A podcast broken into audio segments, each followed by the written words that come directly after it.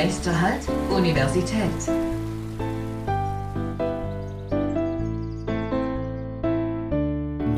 Podcast.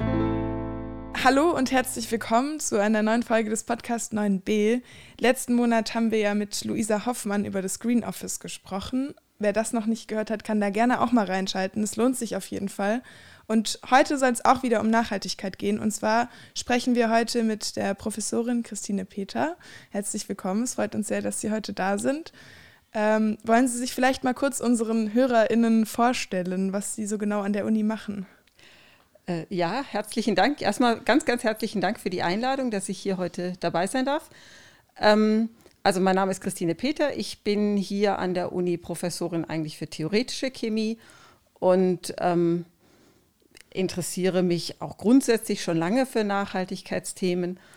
Und ähm, die ähm, neue Rektorin hatte mich dann gefragt, ob ich das Prorektorat übernehmen will, was sie neu ausgerichtet hat, ergänzt halt ähm, um das Thema Nachhaltigkeit. Das heißt, seit ähm, April bin ich äh, Prorektorin für Nachhaltigkeit, Information und Kommunikation, also mit dem CIO-Amt verbunden, hier an der Uni Konstanz. Mhm. Das heißt, es gibt es ja jetzt auch gar nicht so lange, es ist erst seit einem Monat. Ja, genau, das, das ist ganz neu. Amt. Ich lerne auch gerade ganz viel. Okay. Ja, also und wie ist es denn dazu gekommen? Also so, Sie haben jetzt gerade gesagt, Sie wurden gefragt und interessieren sich auch schon länger für Nachhaltigkeit. War das dann quasi auch so ein Herzensding jetzt mal, also dann sich auch für Nachhaltigkeit an der Uni einzusetzen? Ja, definitiv. Das ist schon ein Herzensding und ähm, geht eben auch schon ein bisschen länger zurück. Also ähm, es haben sich über die letzten anderthalb Jahre vielleicht einfach ähm, interessierte Menschen zusammengetan, um ähm, an der Uni was zu bewegen. Und ähm, es hat sich eben erst sehr lose, haben sich ähm, Leute zusammengetan, überlegt, was könnte man an der Uni bewegen in Richtung eher ökologische Nachhaltigkeit, auch mit dem Hauptthema Klimaschutz an der Uni selbst. Und daraus hervorgegangen oder inspiriert daraus hatte dann schon ähm, die ähm, vorherige Rektorin angeregt, dass sich aus, aus dem Senat der Uni eine Arbeitsgruppe gründet oder der Senat hat eine Arbeitsgruppe eingesetzt, die sich eben äh, dezidiert mit dem Thema Nachhaltigkeit in allen Aspekten, aber mit einem starken Fokus auf ökologische Nachhaltigkeit und Klimaschutz befasst. Und dann haben Sie quasi arbeiten mit dieser Arbeitsgruppe dann zusammen oder sind Sie auch Teil dieser Arbeitsgruppe? Genau, ich, ich war von Anfang an Teil dieser mhm. Arbeitsgruppe, war dann auch ähm, Sprecherin dieser Arbeitsgruppe mit anderen zusammen. Also wir waren ein Sprecher oder sind immer noch ein Sprecherteam. Und ähm, ja, jetzt ähm, neu gibt es eben auch ein Prorektorat mit dem Thema Nachhaltigkeit und ähm, ich arbeite natürlich dann auch in der Funktion immer noch sehr stark mit der Arbeitsgruppe zusammen, bin auch bei den Arbeitsgruppentreffen immer noch dabei. Okay. Das ist jetzt vielleicht ein bisschen schwierig. Jetzt haben Sie gerade gesagt, vor allem so ökologische Nachhaltigkeit, aber ich würde jetzt vielleicht trotzdem mal interessieren, was für Sie Nachhaltigkeit denn bedeutet oder was für Sie so die wichtigsten Aspekte sind von Nachhaltigkeit, vielleicht auch in Bezug auf die Uni direkt so. Ja, gerne. Also grundsätzlich ähm, interessiere ich mich für alle Aspekte der Nachhaltigkeit, also ähnlich wie die Uni das auch definiert hat. Ähm, finde ich alle Aspekte der, der zum Beispiel der 17 Ziele, Nachhaltigkeitsziele der UN wichtig und, und, äh, und ja, verfolgenswert, sagen wir mal so. Ähm, aber direkt den Anstoß gegeben, mich jetzt hier mehr zu engagieren, hat äh, schon äh, das Thema Klimaschutz und ähm, die Bewegung für Klimaschutz. Ähm, wobei das tatsächlich jetzt für das Prorektorat oder auch für die Arbeitsgruppe nicht das einzige Thema ist. Ähm, man muss sich halt dann fragen, was will man an der Organisation be bewegen und da gibt es einfach verschiedene ähm, Facetten, wo man was tun kann. Und der eine Aspekt ist natürlich die Uni als, als äh, Gebäude, als Organisation äh, mit Personen hier, die einen CO2-Fußabdruck haben. Das heißt, da kommt dann ganz klar das Thema Klimaschutz ganz prominent raus. Aber wir sind natürlich auch ein, ein, eine Gruppe Menschen. Das heißt, Fragen der sozialen Nachhaltigkeit spielen da eine sehr, sehr große Rolle. Und speziell, wenn man natürlich an den Bereich Lehre oder auch den Bereich studentisches Engagement denkt, was beides und auch den Bereich Wissenschaftskommunikation, also Kommunikation von Ergebnissen aus der Uni in die Gesellschaft, dann sind das natürlich Felder, wo alle Aspekte der Nachhaltigkeit eine große Rolle spielen. Also nicht bloß diese Einschränkung auf ökologische Nachhaltigkeit oder die noch weitere Einschränkung auf Klimaschutz. Mhm. Ähm, ja, das ist auch ganz interessant. Sie sind ja auch ähm, Prorektorin für Information und Kommunikation und zuständig so für die strategische Planung, Steuerung und Koordination im Bereich Information und Kommunikation. Gibt es da denn Überlappungen mit dem äh, Nachhaltig also mit dem Prorektorat für Nachhaltigkeit? Ähm, jetzt genau diese zwei Ämter, die Sie belegen, haben die irgendwie, also hat das was miteinander zu tun? Ja, ganz klar. Also da gibt es große Berührungspunkte. Nicht umsonst wird ja Digitalisierung und Nachhaltigkeit häufig auch im Kontext gesehen, weil ähm, gibt da zwei Aspekte. Das eine ist natürlich, Digitalisierung hat ihrerseits einen Fußabdruck, hat auch Implikationen für ähm, das globale Zusammenwachsen der Gesellschaft, Gesellschaften, also im positiven wie im negativen Sinne. Das ist die eine Berührungsstelle, die ich ganz klar sehe. Und die andere ist aber natürlich auch, dass Digitalisierung uns Optionen gibt, also ähm, um zum Beispiel Reisen zu vermeiden. Ich meine, das sehen wir jetzt natürlich ganz klar, wenn wir sehen, was wir für einen Riesenschub gemacht haben durch die Corona-Zeit, ähm, was man alles ähm, ersetzen oder komplementieren kann durch digitale Formate. Und da liegt natürlich auch ein Riesenpotenzial ähm, drin, zu überdenken, wo man ähm, seinen Fußabdruck verkleinern kann. Ja. Äh, das ist auch sehr interessant, weil im Nachhaltigkeitsbericht 2018 vom Green Office stand eben auch drin, dass äh, die baden-württembergischen Hochschulen für 90 Prozent der Flugkilometer der Landesverwaltung Baden-Württemberg verantwortlich sind. Und ähm, jetzt an der Uni Konstanz konkret gibt es keine Erfassung der Flugkilometer, aber äh, es ist vermutlich eben auch der größte Posten in der CO2-Bilanz der Uni gewesen. Ähm, ist ja auch ganz interessant. Dann kann man durch Digitalisierung eben vielleicht ja auch mit Videokonferenzen gerade solche Flugreisen umgehen, die dann einen sehr hohen CO2-Abdruck haben. Ganz genau, das ist ein wichtiges Thema. Das ist auch ein Thema, was diese Senatsarbeitsgruppe, die ich eben angesprochen hatte, schon angestoßen hat oder eines der Felder, mit dem sich die Senatsarbeitsgruppe befasst. Also es gibt mittlerweile auch erste rückwärtige Erfassung von Flugreisen der Uni Konstanz, damit man einfach mal sieht, was vor Corona, in den beiden Jahren vor Corona so an ähm, Flugkilometern ähm, aufgelaufen sind, damit man einfach auch ein Maß hat dann für nach Corona. Ähm, also die Zahlen sind groß, da ist natürlich viel drin und da gilt es natürlich jetzt auch an der Stelle, ähm, ja, sinnvoll miteinander auszuverhandeln was, wo wir dahin wollen. Wissenschaft wird nie ohne Reisen sein, soll auch nicht ohne Reisen sein, genauso wie ähm, die Internationalisierung in der Wissenschaft einfach ganz wichtig ist. Also auf allen Ebenen, von der studentischen Ebene bis hin zur wissenschaftlichen Arbeit und dazwischen die NachwuchswissenschaftlerInnen, für die ist es natürlich unglaublich wissen, wichtig, dass sie sich international vernetzen können. Nichtsdestotrotz ähm, ist es, glaube ich, insgesamt mittlerweile ein, ein großer Konsensus in der Wissenschaftscommunity, dass man das Vielreisen hinterfragen kann und soll. Ne? Dass man vielleicht das Reisen, was man macht, auch höherwertig macht. Also wenn man einen Transatlantikflug macht, dann halt nicht mal für einen Tag hin und für den nächsten Tag zurück und dann ein paar Wochen später schon wieder so dieses klassische Vielreisen, was auch ähm, viele etablierte ForscherInnen immer wieder gemacht haben, dass man das für sich hinterfragt und auch die Wertigkeit dieser Art des Reisens hinterfragt. Und da liegt sicher auch ein ganz großes Einsparpotenzial. Und da müssen wir natürlich also da finde ich, wir sollten alle mitgestalten. Und es soll auch nicht über Druck und über Einschränkungen gehen, sondern ähm, man, man muss das miteinander ausverhandeln, was da gut ist. Und insgesamt ist mein Eindruck, wenn ich mich umhöre, gerade jetzt auch auf digitalen Konferenzen rund um Corona, ähm, einerseits sind wir uns alle einig, wir sind so glücklich, wenn wir uns wieder treffen können. Das wollen wir auch wieder haben. Das gehört auch dazu. Das ist auch für den wissenschaftlichen Nachwuchs unglaublich wichtig. Das heißt, man muss abwägen zwischen der Internationalisierung, von der die Wissenschaft und die Lehre auch lebt, einerseits und ähm, einer vernünftigen Einschränkung, damit es eben nicht der größte Beitrag zum Flugkilometer des Landes Baden-Württemberg ist. Also das ist was, da müssen wir einfach gemeinsam dran arbeiten. Und da können wir auch dann arbeiten. Und da hat uns Corona natürlich auch geholfen.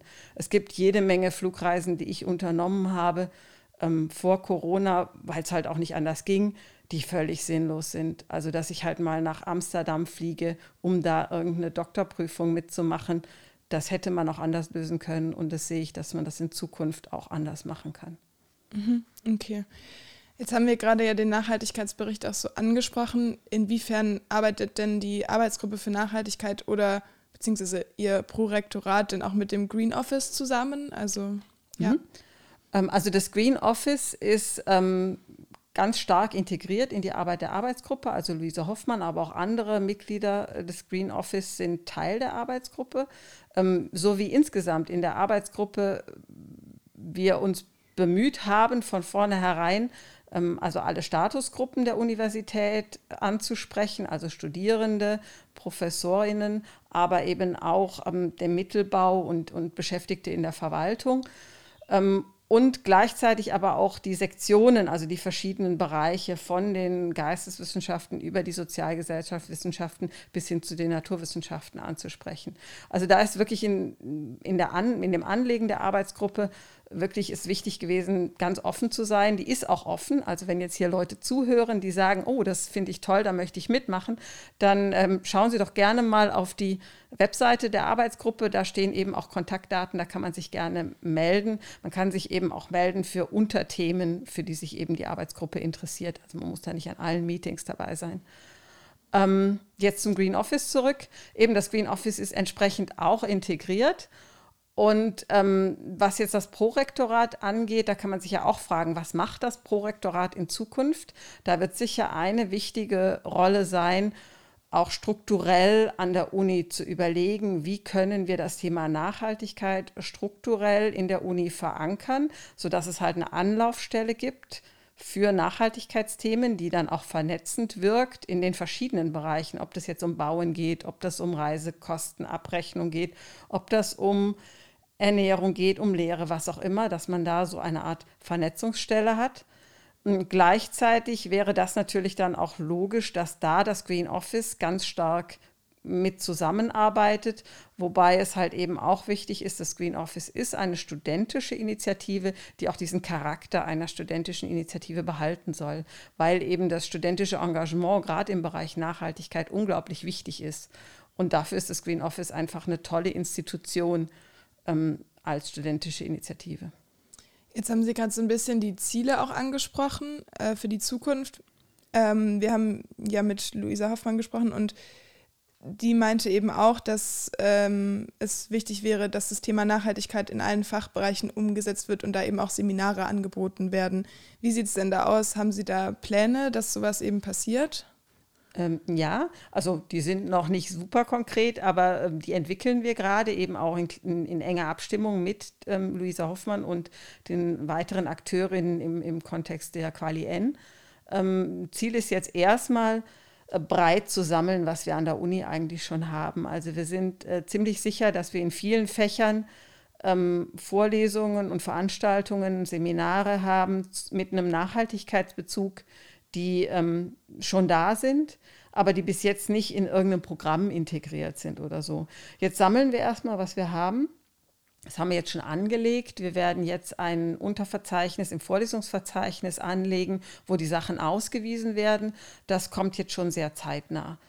Und ähm, dann ist das eben auch für das Green Office, die ja die Quali N ähm, anbieten, leichter zu sagen, okay, hier gibt es eine Veranstaltung in Fach X die können wir auch in der Quali N anerkennen. Also wir schaffen halt auch einen Anreiz, dann entsprechend Veranstaltungen mit Nachhaltigkeitsbezug zu belegen, weil die dann zum Beispiel zur Quali N dazuzählen können. Und das wäre jetzt mal der erste Schritt. Dann wäre der zweite Schritt, daraus vielleicht auch einen Anreiz zu entwickeln, für DozentInnen zu überlegen, ob sie da noch Veranstaltungen mit so einem Bezug anbieten können, einfach in den regulär, regulären Fächercurricula. Ne, also, dass ich in Fach was auch immer, Chemie, sage, okay, wenn ich meine Veranstaltung, eine neue Veranstaltung konzipiere, kann, die, kann ich die gleich mit einem Nachhaltigkeitsbezug konzipieren, weise die dann da entsprechend aus, weil das ja auch attraktiv ist für die Studierenden. Weitere Frage ist, kann ich Veranstaltungen anbieten, die man dann halt auch für Studierende anderer Fächer öffnen kann? Das müssen natürlich die Dozentinnen für sich entscheiden, ob das geht oder nicht. Aber wenn man halt erstmal so einen Informationshub hat, ähm, ist es, glaube ich, schon erstmal ein, ein, guter Anreiz. Und wo sich das von dahin entwickelt, müssen wir dann noch sehen. Also da ähm, gehen wir mal einen Schritt nach dem anderen. Mhm. Ja, das klingt doch aber schon mal ziemlich gut. Die nächste Frage, die ich hätte so für die Ziele der Zukunft wäre, ähm, ob die Uni Pläne hat, äh, klimaneutral zu werden und wenn ja, ähm, ob es eine Deadline gibt, bis wann die Uni Konstanz klimaneutral sein möchte. Also eine selbstgesetzte Deadline gibt es nicht. Es gibt natürlich die Deadlines, die uns quasi gewissermaßen von außen durch politische Vorgaben vorgegeben werden, wo ich jetzt zu meiner Schande gestehen muss, dass ich die aktuelle Version davon gar nicht kenne, aber das fluktuiert ja auch immer. Ähm, aber das ist, glaube ich, nicht das, worauf die Frage hin gerade abzielt. Die Frage zielt ja, was setzen wir uns selbst für Ziele, die dann auch verbunden sind mit einem selbstgesetzten Plan, wie wir diese Ziele erreichen wollen. Und ähm, das haben wir noch nicht, aber da wollen wir sicher hin. Also, dass wir ähm, im Prinzip, also wenn wir jetzt auf dieses Thema Treibhausgasemissionen gehen, ähm, dass wir da wirklich ähm, gucken, erstmal ein Monitoring haben und anhand von dem Monitoring, was wir haben, da gibt es ja schon viel durch den Nachhaltigkeitsbericht, aber es ist noch nicht vollständig, dass wir dann sagen, okay, wo wollen wir hin? Und klar ist, da müssen wir dann natürlich auch ähm, uns, uns eingliedern in die Reduktionsziele, die uns dann wirklich auf einen 1,5 Grad Pfad bringen. Ähm, bringt ja nichts, wenn wir uns, was weiß ich, 2050 vornehmen oder irgend sowas. Ja, ja da stimme ich Ihnen auf jeden Fall zu. Wir haben nämlich auch was gelesen gehabt, ähm, einen Artikel von 2020, dass sich die Uni Konstanz als Standort für die, eine Klimauniversität vorstellen möchte. Ähm, und zwar war das irgendwie eine Idee des Wirtschaftsministers Peter Altmaier, ähm, der eben gesagt hat, dass es in Deutschland eine internationale Klimauniversität geben soll, ähm, an der hervorragende ForscherInnen und LehrerInnen sowie StudentInnen aus aller Welt zusammenarbeiten und lernen können. Und die Stadt Konstanz wollte das eben aufgreifen und an der Uni Konstanz auch konkret umsetzen. Ist das was, weil es war nur ein Artikel, den wir dazu gefunden haben und dann war ich ein bisschen verwirrt, was genau das bedeutet, Klimauniversität. Ähm, ja, was, was bedeutet das? Wissen Sie was davon? Also ich weiß, dass es diese äh, grundsätzliche Absichtserklärung gab. Das ist genau das, was in dem von Ihnen erwähnten Artikel drin steht. Ähm, seitdem gab es mal einen Plan, nochmal Gespräche dazu zu führen die sind, wenn ich es richtig weiß, auch einem, einer Corona-Situation zum Opfer gefallen. Also nach meiner Information gab es dazu jetzt erstmal noch nicht wieder Gespräche, aber das Ding ist noch nicht vom, vom Eis. Also, ähm, aber wenn ich jetzt nichts verpasst habe, was mich sehr wundern würde, ähm, liegt das im Moment noch brach. Mhm. Aber ist nicht vom Eis, ist einfach nur ähm, gerade noch nicht weiter verfolgt. Und es ist auch eine Initiative, die eben nicht originär von der Uni Konstanz ausging, sondern wie erwähnt von der Stadt Konstanz. Und da wäre ja dann, wenn ich mich richtig erinnere, auch die HTWG dabei. Das heißt, es müssten sich jetzt die AkteurInnen wieder zusammenfinden. Ähm, und das ist, soweit ich weiß, noch nicht passiert. Und was heißt es denn genau? Also Klimauniversität, okay. Ähm, muss, ich, muss ich jetzt mit den Schultern ja. zucken.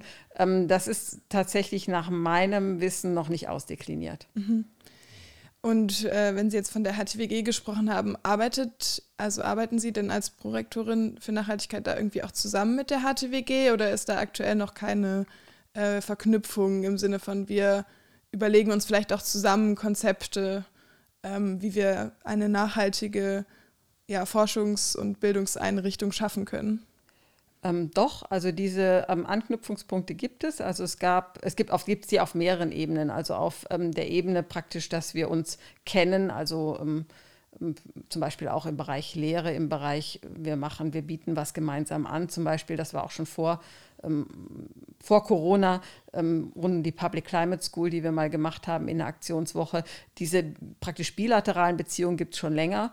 und es gab auch schon jetzt Anfang des Jahres ein Gespräch mit dem praktisch meinem Counterpart an der HTWG, wo wir uns auch vorgenommen haben, dass sobald ähm, wir beide in unseren neuen Ämtern ein bisschen eingearbeitet sind, dass wir uns da auch wieder zusammensetzen, um über gemeinsame Vorgehensweisen zu sprechen, weil es natürlich schon ganz viele Punkte gibt, wie Sie richtig gesagt haben, wo man ähm, die gleichen Ziele verfolgt und wo man auch auf die gleichen Probleme trifft, wenn man jetzt zum Beispiel über politische Rahmenbedingungen gilt, äh, nachdenkt ähm, oder ja, also an politische Rahmenbedingungen denkt, wie ähm, Nachhaltigkeit von Gebäuden. Ne? Da sind wir in einem engen Korsett von Vorgaben und das betrifft natürlich beide Hochschulen.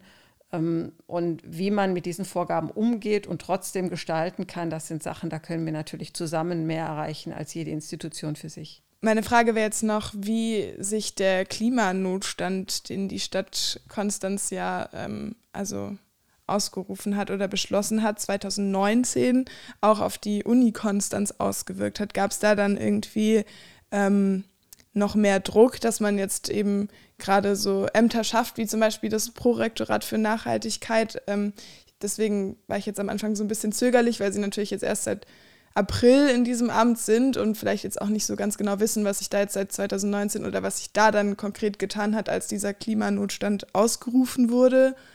Aber ich dachte, ich frage sie trotzdem. Ähm, nee, hat natürlich schon ganz viel miteinander zu tun. Also jetzt nicht der Klimanotstand in Konstanz ganz konkret, aber der Klimanotstand in Konstanz, äh, Notstand in Konstanz ähm, ist natürlich ähm, parallel mit dem immer stärker werden der Fridays for Future Bewegung, die ihrerseits ihre Spuren hinterlassen hat, auch in den, bei den AkteurInnen an der Uni. Ne? Also, dass sich äh, Professorinnen zusammensetzen, um zu überlegen, was können wir denn eigentlich tun, kommt natürlich auch daher, dass wir, muss man ehrlich sagen, obwohl wir es schon lange wissen, auch von der jungen Generation wachgeschüttelt werden. Ähm, und äh, so gesehen hat das natürlich ganz viel miteinander zu tun. Das heißt, alles, was ich vorher besch ähm, beschrieben habe, dass sich hier Leute ja, treffen, diskutieren, was können wir tun, was müssen wir tun, das hat natürlich ganz viel mit der gesellschaftlichen Bewegung zu tun, die wir Fridays for Future verdanken, genauso wie den Klimanotstand. Ja. Ähm, die andere Frage ist, glaube ich, jetzt noch, ähm, der Klimanotstand hat ja auch noch Konsequenzen darauf, ähm, wie sich vielleicht die Stadt Konstanz entwickelt. Hat das Konsequenzen für die Uni? Ähm, eine Sache zum Beispiel, die jetzt gerade ansteht, ist, ähm, wenn man an die energetische Planung von Gebäuden in der Stadt Konstanz geht und wenn man da die Klimaziele der Stadt Konstanz verfolgt, wird man dabei auch die beiden großen Institutionen, HTWG und Uni natürlich irgendwie mit in die Planung einbeziehen müssen, weil die ein Teil von Konstanz sind. Ich hatte ja schon gesagt, wir sind da in einem engen Korsett, weil unsere Gebäudebestand ist, gehört zum Land. Das heißt, wir können da selber gar nicht an allen Ecken und Enden eingreifen, wie wir möchten. Ähm, aber nichtsdestotrotz sind wir jetzt zunehmend auch dann ähm, eingebunden in entsprechende Planungsgespräche, was Konstanz insgesamt angeht. Ja. Mhm. Was ähm, würden Sie sich denn genau wünschen, jetzt so, wenn oder wenn viele Dinge möglich wären oder allgemein, ähm, was ist denn jetzt so, was das Gebäude angeht, was könnte man tun am Gebäude, dass die Uni klimaneutraler wird? Also geht es da um Solareinrichtungen ähm, zum Beispiel oder um was geht es da jetzt genau, wenn wir von dem Gebäude sprechen? Ähm, ja, die großen Punkte, also die großen Punkte, wo auch die einzelnen Personen an der Uni nicht viel tun können, wo ich mir was wünschen würde, ist klar natürlich unsere Energieversorgung. Das betrifft Solar, aber das betrifft auch eine Planung unserer zukünftigen Energieversorgung. Also wo beziehen wir in Zukunft Strom und, und Heizenergie her, ähm, wo wir nicht so frei sind zu tun, was wir gerne möchten ähm, wie wir es gerne wären. Ne? Und da ist sicher ähm, ein, eine Sache, die wir gerne verfolgen würden, ähm, dass man da eben jetzt auch schaut, was tut sich im Land diesbezüglich ähm, in der nächsten Zeit und wo können wir da früh mit dabei sein. Also wenn es jetzt eben zum Beispiel um die Energieversorgung der Uni geht. Andere Sache ist, das sehen Sie ja, wenn Sie hier durch die Uni laufen, selbst auch. Es sind überall Bauvorhaben. Wir, wir haben überall ähm, auch immer Not am Not an der Uni sozusagen, dass wir eigentlich häufig hinter Reparaturen herrennen und deswegen gar keine freien Kapazitäten haben, um Sachen umzusetzen, von denen wir wissen, dass sie sinnvoll wären. Und das würde ich mir wünschen, dass das besser geht und dass das eben auch möglich ist, dass es dafür zum Beispiel Fonds auch auf politischer Ebene gibt, dass wir diesen Spielraum bekommen, Sachen durchzuführen, die wir wissen, dass sie sinnvoll sind, die uns im Moment aber nicht möglich sind. Das ist das eine. Und das andere ist, wo wir wirklich selber was tun können. Und damit meine ich, ändere ich jetzt das Wir zu wir alle als Personen, die hier an der Uni unterwegs sind, dass wir uns gute Projekte intern überlegen, wie wir einfach Energie sparen. Ähm, und auch an, ja, hauptsächlich Energie sparen. Ne? Also ich meine, das eine ist, wir können immer wünschen, dass die Uni saniert, aber wir müssen uns auch an die eigene Nase fassen und ohne uns überzureglementieren, trotzdem ein Bewusstsein schaffen, dass wir schon einiges auch selbst in der Hand haben, wie wir unsere Räume betreiben, wie wir unsere Heizungen betreiben, wie wir unsere Kühlungen betreiben. Ähm, was wir an Abfällen produzieren und so weiter. Ich glaube, das sind Sachen, die haben wir in der Hand. Und wir brauchen beides. Wir brauchen sozusagen das, wo die Institution was tun muss, aber auch das, wo die Mitarbeitenden was tun können. Mhm. Und äh, würden Sie sich denn vom Land Baden-Württemberg oder vom Bundesministerium für Wissenschaft mehr Unterstützung wünschen bei der Ausgestaltung der Universität? Also jetzt was finanzielle und personelle Ausstattung angeht, um eben äh, äh, das Ziel zu verfolgen, die Uni nachhaltiger zu machen? Ich antworte jetzt einfach mal mit Ja. Ähm, also das eine ist praktisch finanzielle Mittel für zum Beispiel energetische Sanierung und sowas. Das kommt halt im Moment aus einem großen Topf im Land und der ist eigentlich immer leer. Das heißt, es bräuchte eigentlich zusätzliche Geldmittel, um wirklich gezielt den ähm, Baubestand im Land ähm, ja, zu, zu sanieren und, und auf Klimaneutralitätspfad zu bringen. Und das kann nicht aus den bestehenden Töpfen passieren, weil die bestehenden Töpfe reichen halt gerade mal, dass wir weiter funktionieren. Ne? Also das, denke ich, ist politisch wichtig, dass sich da was tut. Ja. Ähm, und das andere, Sie hatten ja auch schon die Personalfrage angesprochen. Da gibt es zunehmend auch Programme, Sie hatten ja das BMBF angesprochen, also dass wir im Prinzip, wenn wir Ideen haben, was wir tun können, mit diesen Ideen auch dann Mittel einwerben können, damit wir die umsetzen können. Das sind Sachen, die würde ich mir ganz klar wünschen. Ja. ja. ja. Ähm, ja, das wäre doch mal was. Also das äh, finde ich dann schon auch eigentlich wichtig, dass man da die Universitäten auch unterstützt in der Sache ähm, weil das ja schon auch ein sehr, sehr wichtiges Ziel ist, allgemein. Ähm, ja, zum Beispiel eben auch die Uni nachhaltiger zu gestalten, damit wir eben nicht über die 1,5 Grad Grenze rutschen. Genau. Für meine Generation dann eben auch, ähm, ja. Ja, und wir haben da natürlich als Uni auch ein Glaubwürdigkeitsproblem, weil wir einerseits wenn wir Wissenschaftskommunikation machen und wenn wir die Ergebnisse der Wissenschaft nach außen transportieren, ganz klar sagen, ähm, wir müssen das 1,5 Grad Ziel einhalten. Ich glaube, das ist wissenschaftlicher Konsens, dass wir ähm, was gegen die Klimaerwärmung tun müssen. Ähm, einerseits und andererseits wir als Institution natürlich dann auch unseren Beitrag leisten müssen. Also sprich, wir haben einerseits unsere Forschungsergebnisse und unsere Lehre, die wir machen, und andererseits müssen wir aber auch selber danach handeln. Und damit wir da nicht in ein Glaubwürdigkeitsproblem reinrutschen, glaube ich, ist es ganz wichtig, dass wir uns selber anstrengen, aber dass wir auch die Möglichkeiten bekommen, das zu tun, was wir gerne tun möchten. Ja, definitiv. Also äh, es gab auch 2018 eine Hochschulrektorenkonferenz, wo eben ganz viele RektorInnen ähm, aus Deutschland sich getroffen haben und da wurde eben auch gesagt, dass ein zentrales Ziel es sein muss, dass die Kultur der Nachhaltigkeit an Hochschulen äh, sich entwickelt und dieser Prozess muss von Seiten der Länder als Träger der Hochschulen und als Mittelgeber ebenso wie vom Bund und von den Förderorganisationen Unterstützung erfahren. Also die waren eben 2018 also quasi auch derselben Meinung, dass da schon auch gut noch Unterstützung ähm, ja, notwendig ist, um eben eine nachhaltige Entwicklung zu erreichen. Also ja, das wäre doch schön. genau. Ähm, ansonsten würde ich sagen, ähm, hat es mich sehr gefreut, mit Ihnen heute über Nachhaltigkeit zu sprechen. Und ähm, ich fand es ein sehr interessantes Gespräch. Und wie ihr vorhin schon gehört habt, wenn ihr Anregungen habt oder äh, Fragen, könnt ihr gerne bei der Arbeitsgruppe Nachhaltigkeit mal vorbeischauen auf der Website oder denen vielleicht auch mal schreiben. Genau. Und ähm, ja, dann bedanke ich mich fürs Gespräch und wünsche den HörerInnen auch noch einen schönen Tag. Ich bedanke mich auch ganz herzlich fürs Gespräch. Es hat mir auch richtig viel Spaß gemacht. Ich hoffe, es kommt was bei unseren HörerInnen an. Und wenn viele Rückmeldungen kommen, gerne ähm, konstruktive Kritik und positive Rückmeldungen und Engagement, dann würde ich mich sehr freuen. Ja, ich ebenfalls.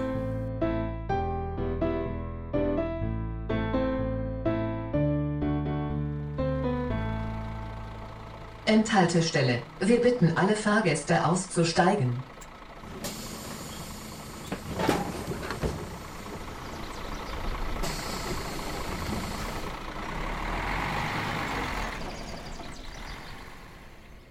Neun b ist ein Podcast des Kim Lecture Recording im Auftrag der Stufe und des Asters der Universität Konstanz.